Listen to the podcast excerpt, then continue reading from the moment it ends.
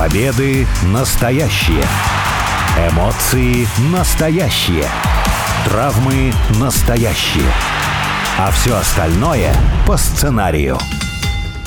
Это все по сценарию. Первая радиопрограмма на русском языке, посвященная профессиональному рестлингу. У микрофонов Алексей Красильников и обозреватель портала VесPlanet.net Сергей Вдовин. Сергей, привет. Привет. Наверное, в каждом виде спорта это есть, но в рестлинге это есть особенно. Претенденты. Что такое претенденты на чемпионский титул? Всегда есть кто-то, кто защищает чемпионство, допустим, в боксе, я не знаю, в спортивных боевых единоборствах. Всегда есть, грубо говоря, действующий чемпион мира, чемпион Европы, и всегда появляется вот этот претендент. Но в рестлинге слово претендент всегда все-таки особенное внимание уделялось, просто потому что статус претендента, он не такой уж особенно и обязывающий, учитывая, что все-таки в нашей любимой области спортивных развлечений все решается по сценарию, все решается заранее. Поэтому ну, я не знаю, что спросить. А претендент был у тебя любимый, кстати. Вот претендент на чемпионство. Человек, рестлер или рестлерша, которые в статусе претендента тебе нравились больше, чем даже, возможно, уже став чемпионом? Ну, это очень хороший сейчас пример. Это Коди Роудс, естественно, потому что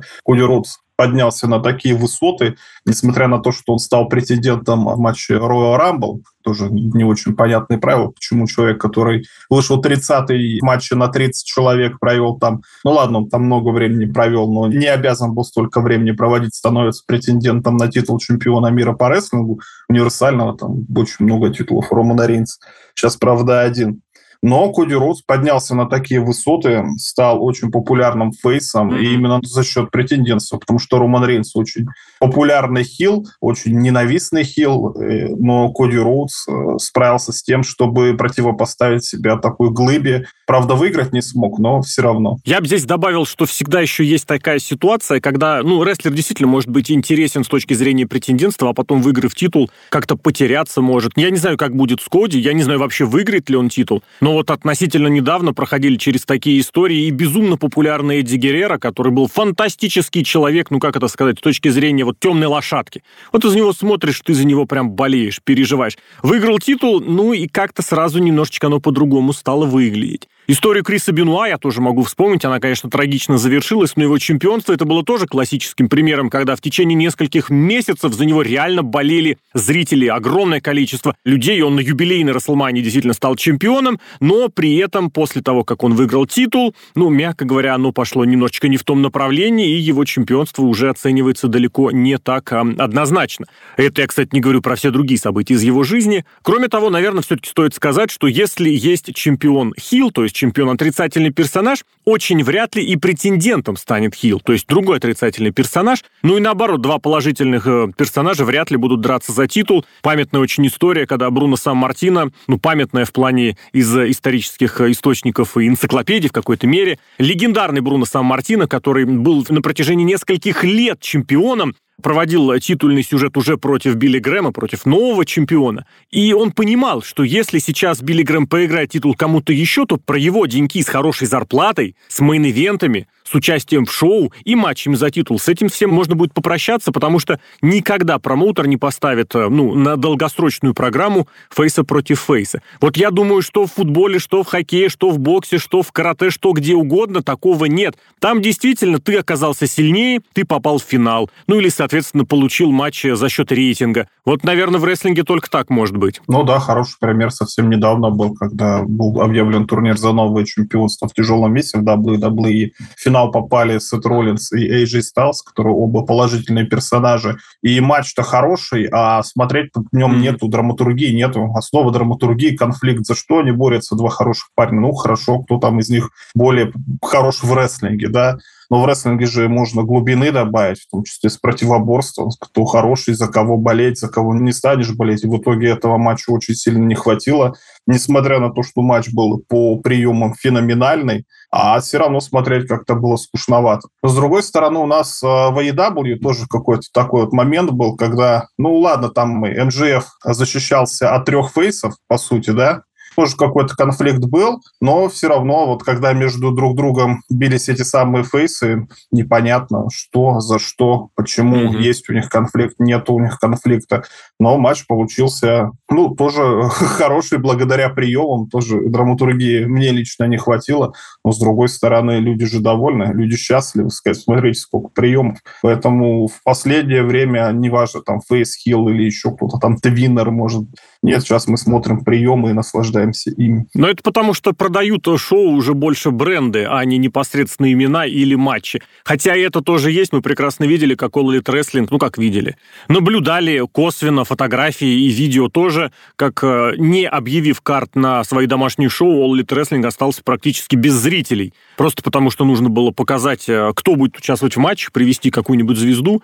Не показали, не привезли, и вот и получили полупустые залы. Я бы еще возрастной момент хотел здесь упомянуть с точки зрения претендента, потому что вот, например, в Impact Wrestling относительно недавно Стив Маклин защищал титул от канадского супер-ветерана Пики Йоу. Здесь мы не будем говорить ни про сам матч, ни про то, к чему все пришло. Маклин защитился. Но тот факт, что ветеранов иногда выдвигают в претенденты для того, чтобы чемпион получил ну, больше уверенности, чтобы его стали лучше воспринимать.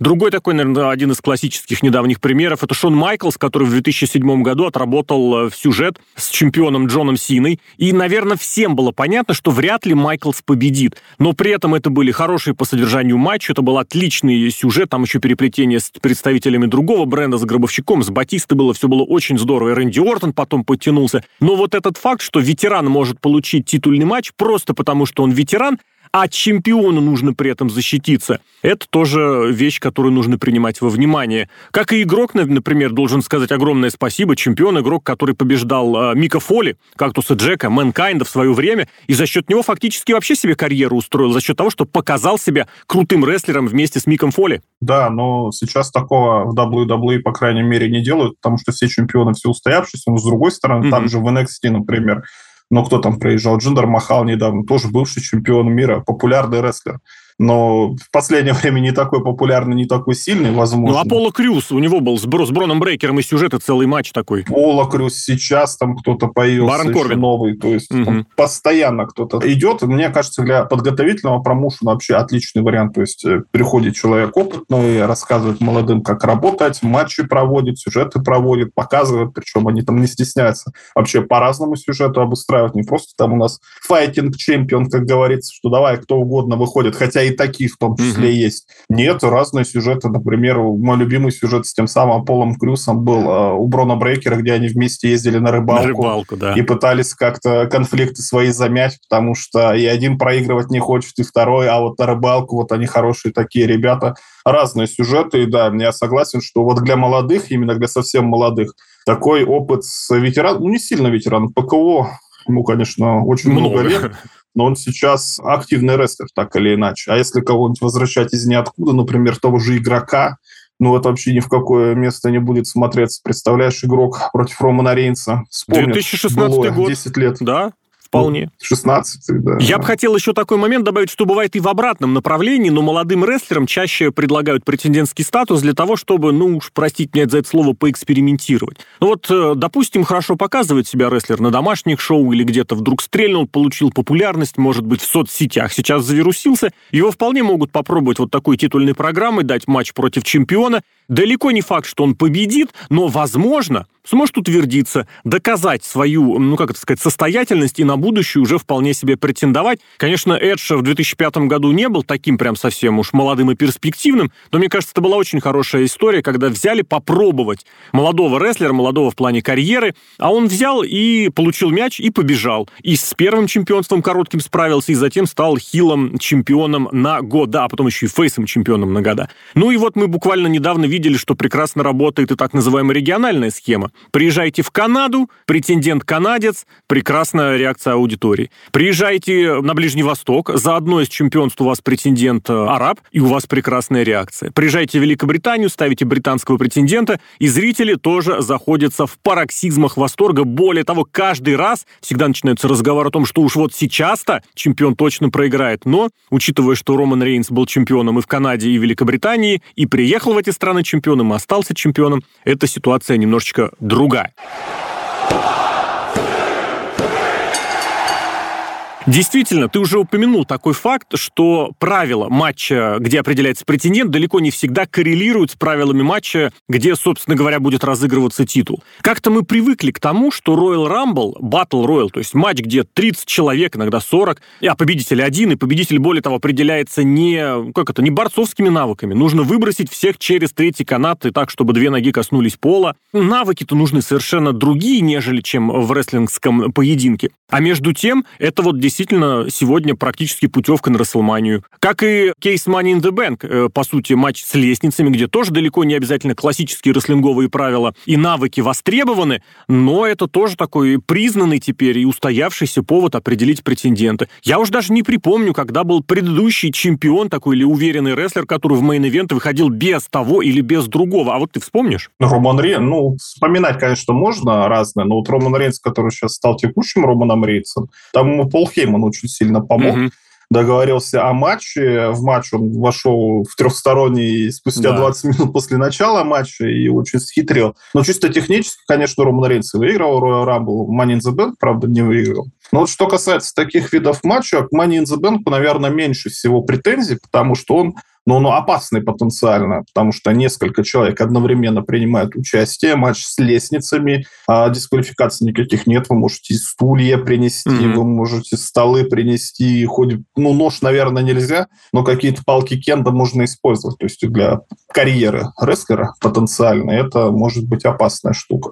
И, соответственно, если он выиграл такой вот страшный матч, он получает действительно серьезную штуку, вот этот кейс Money in the Bank, когда он может получить матч за любое чемпионство, вот когда захочет, в любое время может предварительно назначить, а может прийти уже после того, как его оппонент э, получил очень много урона и валяется на ринге, и тем самым стать чемпионом мира. Или как Сет Роллинс может просто да. в середине матча прибежать и покинуть Расселманию чемпионом мира. А вот Royal Rumble, да, тут я соглашусь, потому что Коди Ротс вышел 30-й, ладно, хорошо, провел много времени. Ну, не обязательно ему проводить много времени. Может, кто угодно. Егорок, помнишь, выходил как-то раз 30-й? Да. Выиграл. Даже не претендентство, конечно, а сам сразу мировой mm-hmm. титул. Но правила матча-то не запрещает. Не Может запрещает. вообще такой момент выйти, что 29 человек все покинули, 30-й заходит, а никого нет. Моя все, мечта. пожалуйста. Уже Мейн-эвент Расселмании. Просто из ниоткуда. Ты знаешь, я здесь, что бы хотел сказать, одно, конечно, другому не мешает. Могут быть разные правила, могут быть разные условия, но просто в последнее время других-то вариантов нет вообще. И сейчас вот этот Royal Rumble э, прилагается как бы к человеку, который, ну, до того ничем особым вроде как не примечателен. Вот Эдж вернулся, бац, получил Royal Rumbleскую победу и отправился на Расселманию. Коди Роудс, Рок в свое время там, кто там, Джон Сина еще, вот эти все ветераны, все уже устоявшиеся ребята. Ну, почему не получается другим способом добавить человека в хороший, в красивый сюжет главному шоу года? Неужели других вариантов действительно не находится? У меня вот больше к этому вопрос. Как и Money in the Bank, который является практически какой-то обманкой в последнее время, нужно человека запустить в титульный сюжет, показать, что это рестлер чемпионского калибра, он выигрывает Money in the Bank. Я вот этого не понимал. Не понимал и не понимаю. Мне казалось, что это должно как-то сочетаться с восхождением рестлера самого по себе и как-то сопровождать эту всю историю, потому что те же Royal Rumble раньше, по крайней мере, вот с этим больше сочетались. То есть ты видишь, что Стив Остин идет и претендует на главный титул. Как он может это сделать? Ну, например, через Royal Rumble Остин выходит и побеждает. Крис Бенуа, которого в четвертом году загнали вот в эту ситуацию, когда это было его единственной возможностью попасть э, в матч за титул, а все понимали, что он этого достоин, и он действительно превозмог и попал. Или, например, Рэй Мистерио, который посвятил фрагмент своей карьеры умершему, к сожалению, Эдди Геррера, и тоже в честь его восходил и не просто пришел к титулу, а вот через этот Royal Rumble. Почему? А потому что других вариантов особо не было, а здесь он получил легитимную возможность. А здесь вот, правда, смотришь и начинаешь э, задумываться. Ну, давай чемпионство, не знаю, там, э, в боксе разыгрывать в нарды. Ну, потому что правила совершенно другие, и в рестлинге э, в матче один на один нужно совершенно по-другому вести себя, чем в том же самом Battle Royale или Royal Rumble. Меня это вот правда возмущает. Ну, есть другой, например, в Японии сейчас как раз-таки недавно анонсировали список участников G1 Climax турниры. Там серьезный турнир, где угу. рестлеры проводят сколько там, по 10 матчей в течение двух недель, может, даже больше матчей. Там 32 человека. Сейчас им больше времени дают, э, потому что раньше после такого насыщенного графика много травм и повреждений было. Да, это как э, с шахматами можно привести пример. Тебе надо резко... Ну, там турнир чемпионов же на претендентство происходит, насколько мне известно, по классическим правилам но надо быстро, быстро, быстро. Ну, слушай, можно не восстановиться после какой-нибудь травмы или еще что-то mm-hmm. с точки зрения вообще здравого смысла, если на это посмотреть. Но, блин, столько матчей в течение короткого периода времени. Хотя, по сути, матчи один на один по турнирной системе, что может быть проще? Нет, все равно я тут соглашусь, что... И даже такой вариант может быть не подойти. А что касается Royal Rumble, ты когда перечислил моменты, это все связано с сюжетами. Можно делать сюжеты какие Можно. угодно. У нас есть примеры, когда Money in the Bank был использован на титуле чемпиона США, по-моему, или интерконтинентальном, не вспомню сейчас точно. Ну, в прошлом году США. А когда Royal Rumble у нас выиграла Шарлотт Флэр и пошла за чемпионкой NXT, а не за какой-то мировой чемпионкой, это все можно вертеть куда угодно. Может кто-то спровоцировать этого самого чемпиона не чемпиона, а победителя Роя Рамбла, что ну хорошо, ты можешь на Расселмане побывать, а давай-ка мы с тобой решим, вот я чемпионка в NXT или еще в каких-нибудь там пердях, не знаю, давай там с нами, с нами как-то. Или развести претендента с кейсом Money in the Bank на, опять же, тот же самый NXT, потому что я могу, я могу вас напугать, смотрите, может здесь, а может там я появлюсь. Надо делать сюжет, этим рестлинг прекрасен. Я согласен. Так вопрос в том, что и не делают. Что Royal Rumble сам по себе становится ультимативным, абсолютным и единственным порой сюжетом, который кого-то куда-то выводит, и это не совсем мне лично нравится. При том, что гиммик, если он добавляется куда-то, появляется, мне кажется, ну, гиммик, особенные правила, может быть действительно очень хорошим таким разнообразием, просто потому что, ну, мы знаем вот, например, что некоторые рестлеры специализируются на матчах с лестницами. Классический, опять же, пример, Эдж, э, Кристиан, братья Харди – ну, братья Харди в первую очередь, да. И, соответственно, вы понимаешь, что если эти рестлеры выходят в матч с лестницами, у них больше шансов победить. Братья Дадли и Столы, я понимаю, что это пример 20-летней давности, но они уж очень красивые. Или, например, кто-то, кто хорошо понимает э, в хардкорном рестлинге, как, например, вот тот самый PKO, который мы вспоминали недавно, и ты понимаешь, что если он идет в матч в статусе претендента, но в матч по своим правилам, у него шанс-то сразу становится больше. Я даже не знаю, с какой ситуацией в другом виде спорта сравнить, просто потому что, наверное, это несравнимо. Когда чемпион еще и порой заказывать может правила, как сейчас в All Elite Wrestling, например, Дом Тьмы, несколько правил установил сам, а последнее правило предлагает установить претенденту, мне кажется, очень красивая ситуация. Другое дело, что ей нужно, конечно, пользоваться с умом, а вот этого как раз в последнее время не хватает очень много где. Ну и давай напоследок, что ли, правда, выясним, разберем подробнее, что же все-таки может, что же все-таки должно быть, как оно все-таки лучше, как следует определять претендента. Это должно быть что-то сюжетное или все-таки вот турнир, отборочный матч, собрались. Вроде понятно все в такой ситуации, потому что, ну, не будет никаких ни отговорок, ничего, вот это, что называется, отговорки для бедных. Почему были матчи, все выиграли, все проиграли. Когда начинается сюжет, там, ты знаешь, там претендент может оказаться вообще кто угодно, в том числе и далеко не самый самый сильный человек, самый сильный рестлер. Одним из первых претендентов, если не первым, на титул чемпиона Дрю Макинтайра в коронавирусном 2000-м стал вообще Хит Слейтер который, ну, мягко говоря, вообще никого не побеждал. Но, с другой стороны, мы понимаем, что рестлинг-то мы смотрим не ради голов, а очков, а минут, секунд, а все-таки ради историй. А истории порой такое ощущение, что этому спортивному здравому смыслу противоречат. Ну и слушай, сейчас у нас есть очень много примеров, когда люди смотрят как раз-таки ради очков, голов, приемов, а, кто проведет каких приемов на квадратную секунду времени. Поэтому я бы вообще предложил такой радикальный вариант. Но вот есть у нас чемпион. Вот пусть он будет по спортивному какому-то принципу абсолютно. Как было в All Elite Wrestling в самом начале, на заре времен, когда у них были рейтинги, кто действительно mm-hmm. побеждал, кто там выиграл. Вот он будет делать и за чемпионство. Именно спортивная штука. То есть мы дифференцируем тех, кто любит спортивные штуки, смотреть прием или еще что-то в ту сторону. А вот все сюжетные какие-то штуки мы вокруг чемпионства строить не будем. У нас будут свои. Тоже у нас хороший пример был, когда в main шоу Пуэрто-Рико был матч не за чемпионство, не за что-то, а просто Брок Леснер, потому что напал на Коди Роудса. Они начали свои разборки, и в main был матч Коди Роудс против Брока Леснера. То есть надо разводить вот эти две штуки. Но, с другой стороны, когда они рано или поздно сойдутся, они должны сходиться, вот это уже будет какая-то квинтэссенция, и тогда люди просто сойдут с ума. Смотрите, и спорт, вот и сюжет, и все сошлось. И вот если мы будем туда-сюда оперировать, тогда будет интересно. Вот такое у меня предложение. Но ты понимаешь, что сочетать-то получается далеко не у всех, далеко не всегда. Более того, скорее всего, не всегда. Мы видим, например, ну вот я готов отметить, что в «Импакте» так предпочитают делать, там все-таки подбирают какие-то сюжетные ходики. Если, допустим, вот как сейчас чемпион конфликтует с каким-то канадским руководством, вот тебе, пожалуйста, претендент канадец, он аж сам сказал, а подайте мне канадца.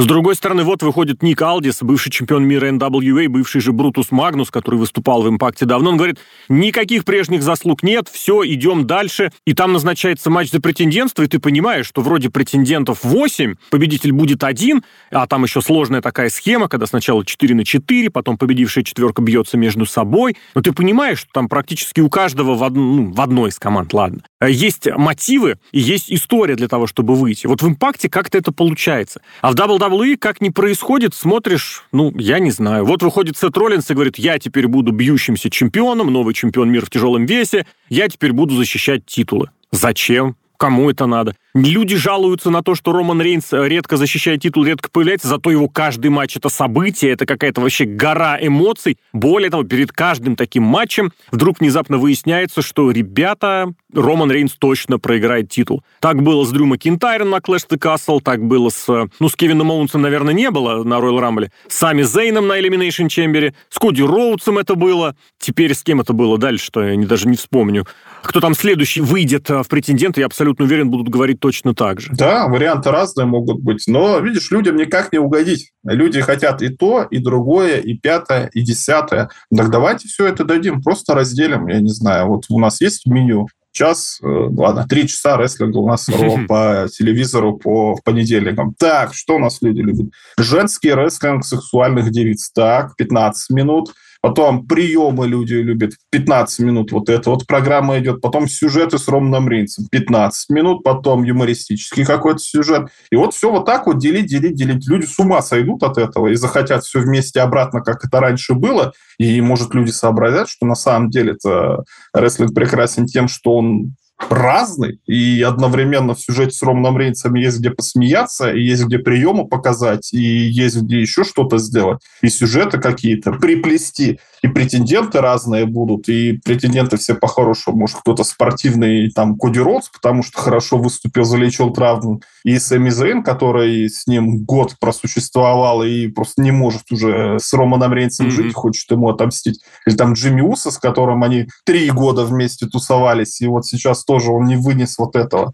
Поэтому вот люди тогда, наверное, поймут, что можно это все тасовать, и перестанут, и вообще все конфликты э, в мире пропадут. Но ты не обратишь тогда внимание, что это все слишком условно, это все слишком на бумаге, а если мы смотрим в рестлинг, там все вот как раз в этом направлении идет, что пытаются угодить тем, кто хочет приемы, тем, кто хочет секунды, тем, кто хочет спортивный результат, спортивная составляющая, а людей у такого шоу становится меньше. Свою очередь, то, что продвигает истории и привлекательность с точки зрения телевизионного продукта, там есть и цифры, и зарплаты, и деньги, и проданные билеты, и проданные pay-per-view премиум-шоу, как бы они сейчас ни назывались. Меня вот этот тоже конфликт достаточно интересует, просто потому что вот это увлечение тем, чтобы угодить меньшинству, пусть громкому, но меньшинству, оно как-то вот переходит э, серьезные пределы. Ну, WWE пока, мне кажется, с этим лавирует достаточно удачно. То есть у нас и сюжетно есть. Очень ярко это смотреть на премиум-шоу, которые NXT делают, потому что там mm-hmm. 5-6 матчей, и они все абсолютно разные. Есть и где шит, что называется, mm-hmm. где акробаты да. крутят приемы. Есть и сюжетные, есть и хардкорные, есть и командные, есть и женские. А в остальных премиум лайф-ивентах, ну, пока такого, наверное, нет. Но если взять недавние Саудовской Аравии, да, ну, можно, наверное, что-то подумать, потому что от Коди Роудса и Брока Леснера что-то жесткого, например, мы ждали.